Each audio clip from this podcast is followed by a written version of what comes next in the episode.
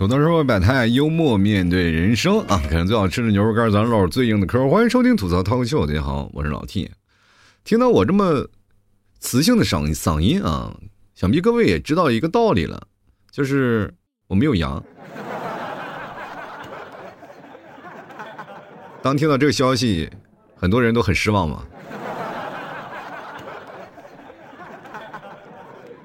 但是又引申出了另一个话题啊。就是没有羊，为什么不更新节目呢？那是这样的啊，就是没有羊，但家里有个魔王啊，那玩意比羊了羊还可怕，你知道吗？你照顾他啊，所以说我要抽着时间，这个才能更新期节目。那么现在呢？你看现在是正好我儿子睡午觉的时候啊，我赶紧赶紧赶紧把这节目更新一下。其实这两天很多的人也都出现了一种不同的想法啊，就是说这两天。大家都不出门了啊，自我隔离了。前两天是哎，让你出门啊，你我非要出去。现在说了，哎，你们出去吧，出去吧。啊，不行，我在家里待一会儿，外面太危险了啊！真 的，这个东西就是防不胜防啊。说实话啊，就我们家这个隔音效果不太好，就是家里的这个楼板房，大家都知道啊，隔音效果不太好，尤其一到这个。晚上夜深人静的时候啊，你总是能听见一些奇怪的声音啊，隔壁咳嗽，楼上咳嗽，都咳嗽啊。咋了？你们还想听点啥声音呢？所以说，每到晚上就是我真的夜不能寐的时候，我的天哪，就是你老很惊恐啊，就是隔壁也阳了，左边也阳了，上面也阳了，下面也阳了，就只有我一家没有阳，然后我就老是感觉。我阳了，我嗓子不是舒服，我老是没事干呀，就摸着自己的脑袋，我说我发烧了没有啊？你现在就很可怕的一件事啊，就是家里，呃，越到了尾声，就是现在这个阳的人越来越多啊，大家也越到尾声的时候，每个人可能心里都揪着呢，自己到底什么时候啊，可能出现一些问题。其实刚开始啊，你要阳了也就没事了，就过去了啊。但是现在你突然发现，每天你刷视频刷视频，突然发现总是能听到一些坏消息啊。这给自己造成很惊恐啊！现在生活当中呢，我们其实也要关注一些，就是包括我们可能认识很多博主啊，我们自己关注的一些主播啊，那些人就是特别有意思。越出名的人，他越容易养，反而像这个不出名的嘛，他妈不养就行，就像我这种啊。今天我还碰见了我们那些朋友啊，我一个朋友他也是嘴硬，然后这次呢就是专门挑嘴硬的，他那个就。被我们称之为我们这个药王啊，就是他没给开始出现的情况下，他就囤了好多的药，各种药都有啊。他是我们现在身边朋友当中所有的，就是说有需要的啊，然后他都是会会给提供一些药啊，就是来来我这儿有，我这儿有，来来来我这儿有啊，这个药，你说我这药都囤好了，我就是不阳，他妈的，天天就这样啊。结果那天呢，这个今天早上发了消息啊，昨天还吹牛逼，今天就阳了。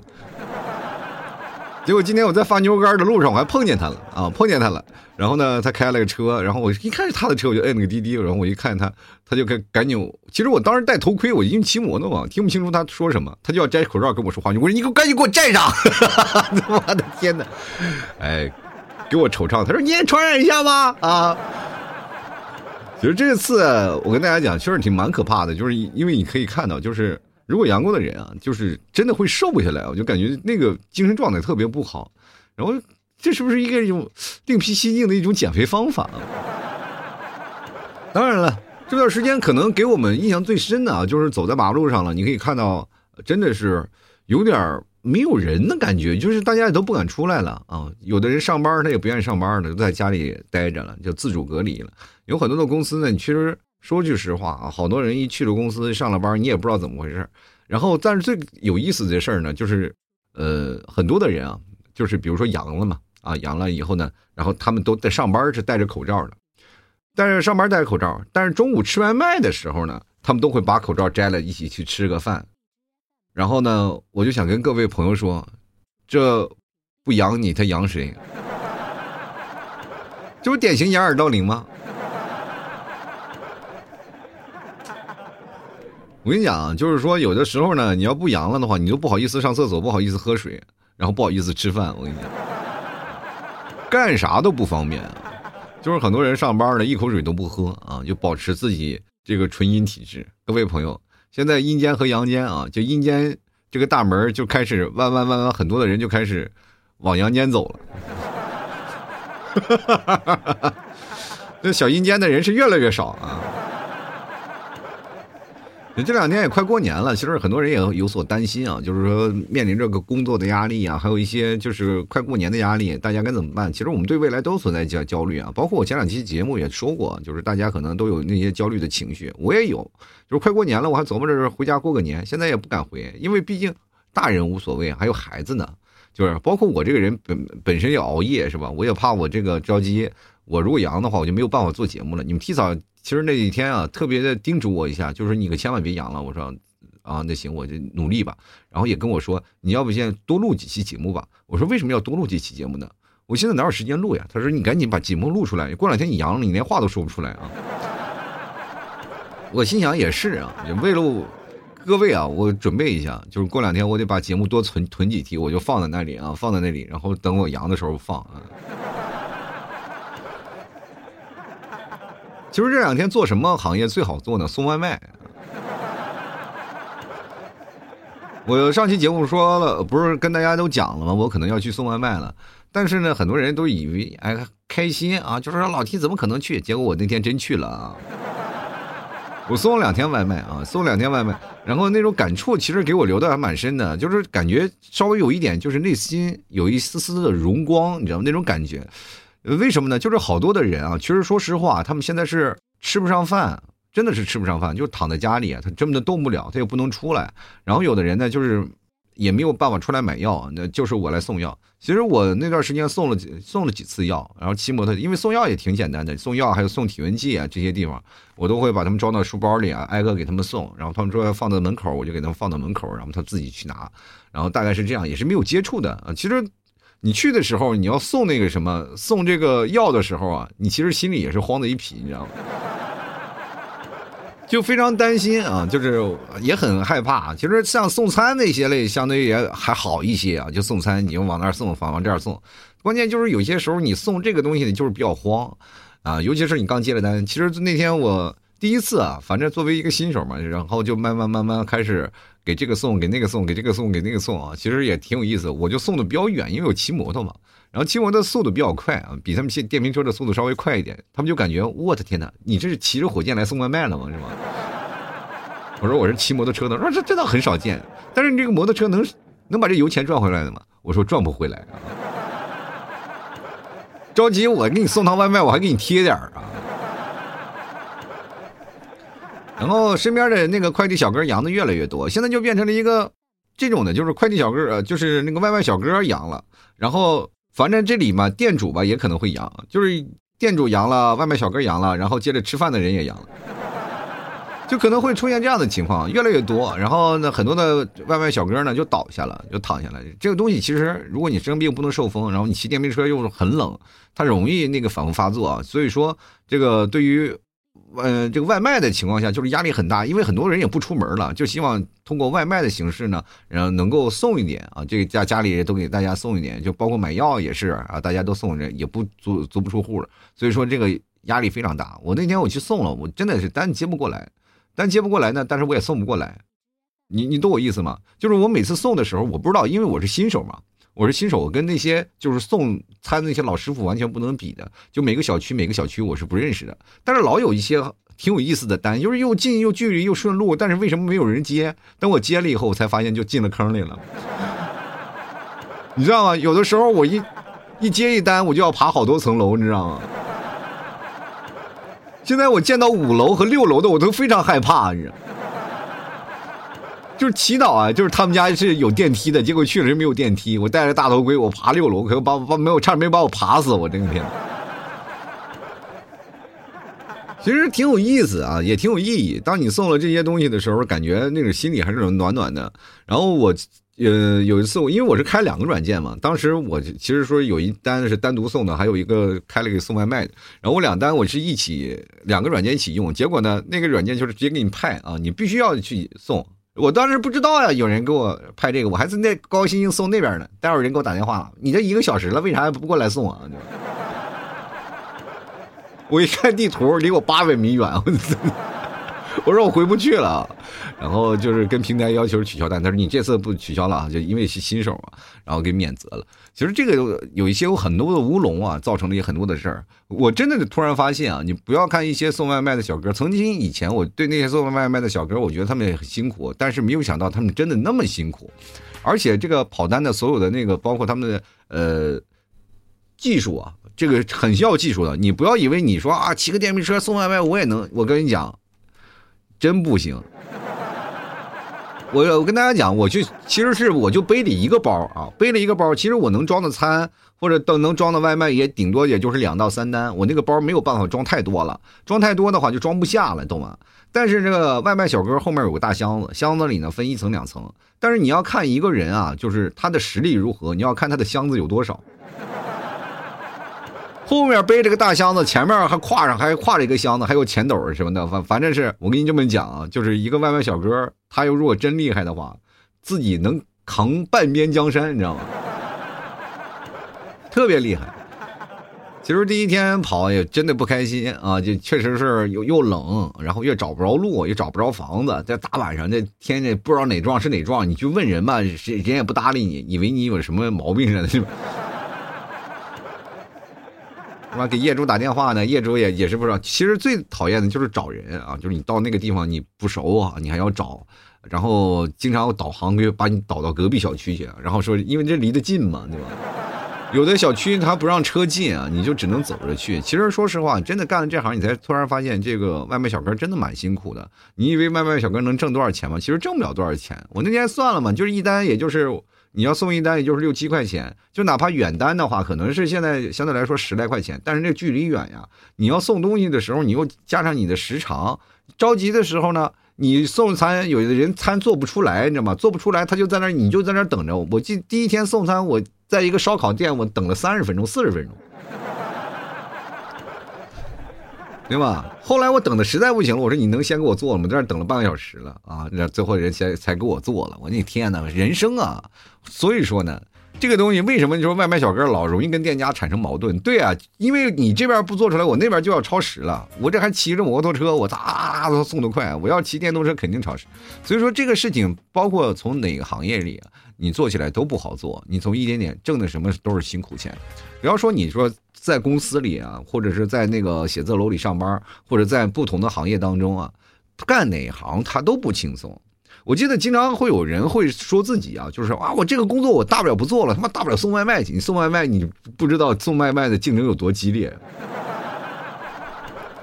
每天抢单子就跟干什么似的，啊，一顿在那抢，你还要规划路线，你知道吗？你自己脑子就是活地图，你必须要比那些地图上你还要精准。就是你这样才能挣到钱，才能挣点辛苦钱。如果你要是连这个精准的都不能做的话，你连这点辛苦钱你都挣不了。别人吃肉，你只能喝汤，你知道吗？你看看一个个外卖小哥在马路上来回的穿梭，那其实说实话，他就是为在为自己战斗，在为自己谋存生活的空间。有的时候我看一单特别便宜，才四块钱五块钱。而且你你知道四块钱五块钱你要爬楼的啊！其实我最早以前我不太理解那个外卖小哥，当你真正做了这一行以后啊，就是简单的，当然我不是全职做的啊，就是我真正的开始理解这个外卖小哥确实不容易，包括他们还有租电瓶车的费用、租电瓶的费用啊，这些等等这些，然后你还要送到楼啊，就是每条楼你要送，你要摁电梯是吧？你进不去了，你还要找人，找人最最关键的是你还找不着人，你知道吗？那个讨厌。太可气了！你说找人找不着，你说你要不接个电话，你也不接电话，敲门嘛，人也不在，那你放在那儿了，着急，人家还给你差评，你气死啊！有的时候呢，专门有一些东西啊，你要给对方打电话，对方不接。然后呢，他要必须要签收这个东东西怎么办呢？必须要当面签收呀。你说放门口吗？人也不答应你。所以说这个事情有包括有些包括平台也好，包括这些东西，就是你要熟知所有的东西，所有的规则。当然，我其实送的还这个少一点啊啊，因为我遇到的一些人都比较好，因为他们都拿我当救命恩人，你知道吗？就是我每次给他们送药什么的啊，就是嘎嘎嘎给他放门口，说不辞辛苦你放门口吧。大家可能也都是。啊，都觉得那个确实挺神圣啊！啊，这两天确实能感觉感觉到那一丝丝的尊重，大家也都不会再挑剔你晚了啊，就是很开心啊，你来。我记得最有意思的一件事啊，就是有一次有一个人，他可能住的比较偏啊，那个单子比较偏，然后没有人去送，他可能相对来说就是在那个呃一个村里啊，村里那个山上，山上有个工厂啊，在那个工厂里上班。但是他点了一份外卖吧，他是十点钟点的，我不知道，我那天我可能晚上了，都十二点了，我说看那还有一个单子，我就我把那个单子我就接了，我也没有看，我也没有具体去扫，就大概在那个方向，然后我就去接了，我就去那个呃饭店，我去拿餐去了，我就去了，我说，呃，老板啊，这个有有一个订单啊，你不你不就是二的那几号餐，你给我做出来嘛？那老板都傻眼了，什么餐？我说有一个单呀。然后你知道那老板说啥？我这都打烊了，我都打烊一个多小时了，你给我说那个单，因为那个单一直没有那个外卖小哥去接，所以说他也没有撤销，他就是期待着有人能给他送餐，你知道吗？你，然后那个老板也大概知道这个什么意思哦，那那那估计这是平台以前的，那你你要要的话，我就给你做啊，如果他吃不吃那不管的事儿了。然后老板其实心里还是知道的，说平台呢就是老给他派单，派完单了也不管，然后所以说来人要送餐的话，我就给你做。但多数人你说到这么晚了，估计人都睡觉了，你说你做了饭给他，他也不吃，就是浪费了。我说你别管，你先给我把餐做出来啊！老板就把餐做出来了，然后放在那里啊，就是你们也不容易的啊。然后咔嚓，我就把这餐给人送去了，送到那个大门口啊。我正在那里找下一单呢，那哥们过来下来拿外卖来了，十二点硬硬。硬硬的饿了两三个小时啊！其实我跟大家讲，就是这段时间，就是送外卖的很多的人，中午别说上班了，都可能吃不上饭。我也建议各位啊，就是在家里啊，就是每天晚上买点菜啊，自己做点饭啊，然后带到公司去吃，这样能保证自己。真的，说实话啊，就是首先是营养比较丰沛啊，第二是你吃饭的时间可以跟别人错开。对吧？别人吃了一点饭啊，你再隔一段时间再去吃，是吧？或找一个没人的地儿吃饭。第一个是安全，第二是味道还好啊，第三还营养还可以。自己带饭吧，不要要求说是去点外卖了。这两天点外卖真不好点，啊，大家送不过来啊。包括如果你要那个地方鸟不拉屎，你要有点自知之明，外卖小哥也不愿意去，你知道吗？因为有很多好的单 还会有人去接的，对吧？就是稍微远一点的，或者是你稍微这个价格贵一点的，你不不要琢磨这个这两天说吃便宜的了就很难了。比如这两天不管怎么说呢，在每某一个行业啊，大家也都能有有一些想法了。就是当我们真正放开了，其实我们看到了一些问题啊，就是大家可能是会对自己的职业规划或者对自己的一些认知产生了一些。更多的影响。前两天说大家可能一直在抱怨啊，这为什么不放开啊？放开了我们经济就恢复了。现在放开了，经济恢复了吗？没有。其实对我们的行业，其实打击还反而会更加严重。这次呃，马上快过年了，正好赶上一个过年的行当，大家其实也要对自己的职业规划呀，有一些呃小小的那个是吧？一些小小的这个规划呃小小的一个目标了。大家也都开始有有所。增长了，我不知道各位朋友会在一行干多久啊？我这个人是没有长性，没有一个工作会在一起能干干一辈子的。我其实我换过很多工作，在一个行业里当当中，其实也能做出相应的成绩来。但是我真的没有办法，真的就是完全的投入到一个行业当中一直去做。你看我现在就哪怕我除了做节目以外啊，我每天晚上还要开个直播是吧？然后我还要卖牛肉干是吧？我其实说实话，你很多人说了，你这个就是什么？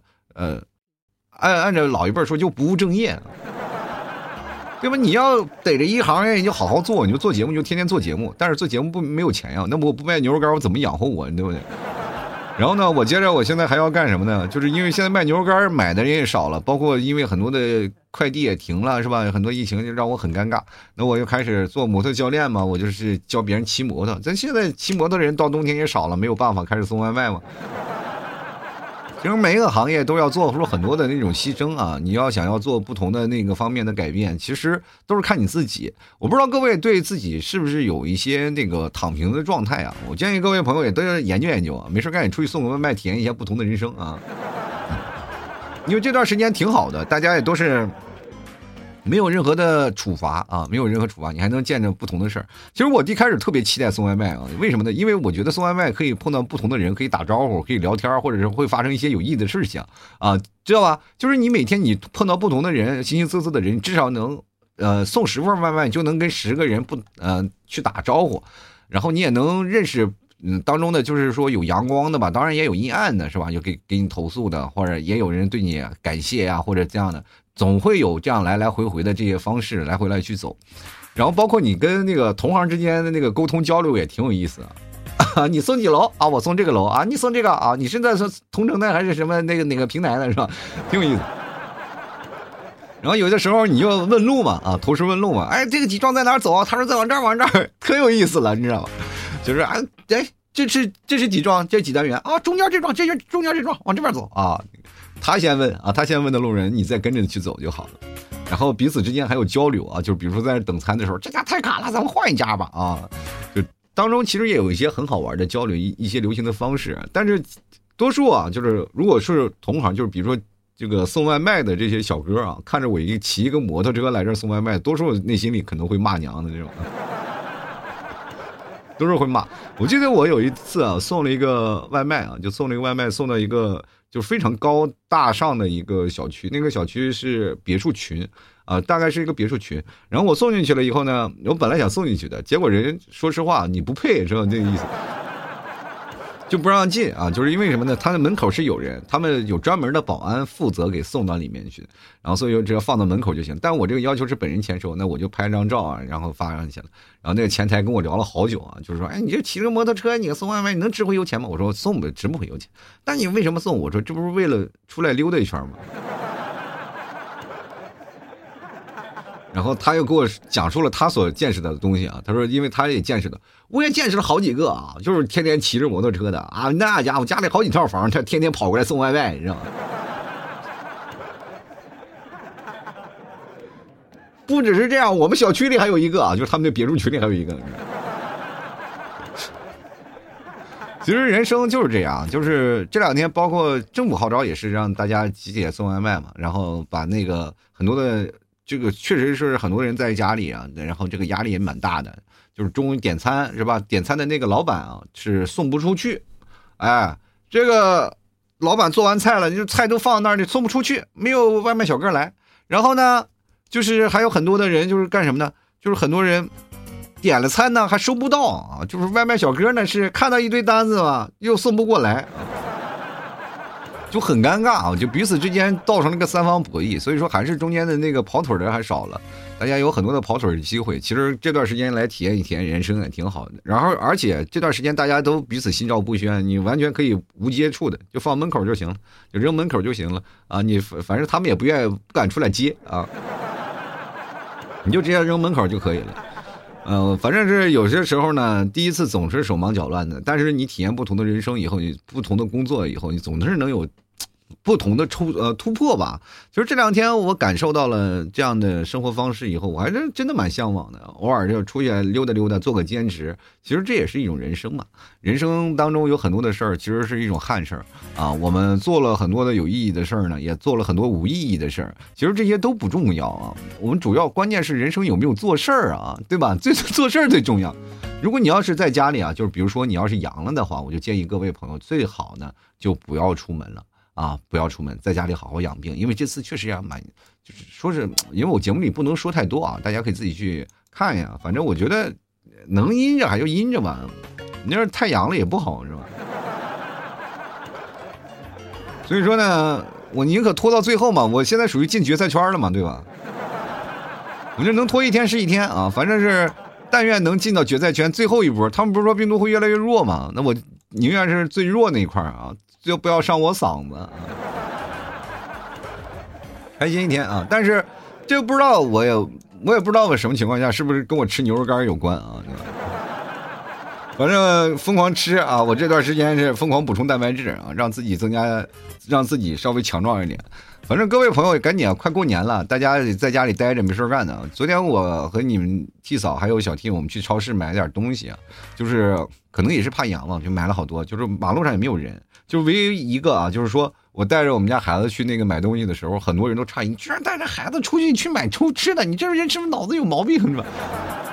他说我不带着怎么办呢？啊，不带着不能把他一个人丢家里啊，就带着他们去那个买的吃的。然后我们去看了一下啊，就是那个超市里卖的最多的就那些薯片那些啥，那个柜台都快空了，然后还有冰糖什么的，反正还有稀饭什么的啊，估计好多人都吃不下饭啊。然后冰糖那些也都熬没了，是吧？都好多的那个东西也都是去超市看都卖完了。然后呢，这个薯片大家也可以理解啊，就是没事干，你说在家里看个电影啊，看个片儿啥的，是吧？啃着薯片吃起来，是吧？一家人啊，包括很多的孩子，这都不上课，都在家里，所以说那零食买的特别多，家里都是一一箱一箱零食抱着给自己家里孩子吃，生怕在自己孩子怎么回事现在你出了小区吧，连孩子都下楼都不下啊，就都在家里求着。那没有办法啊，这个这段时间吧，那共克时间啊，咱们就是把这段时间咱熬过去啊，咱们再努力努力吧，就是尽量啊，各位朋友，这个咱都把这段时间熬过去，然后想一想。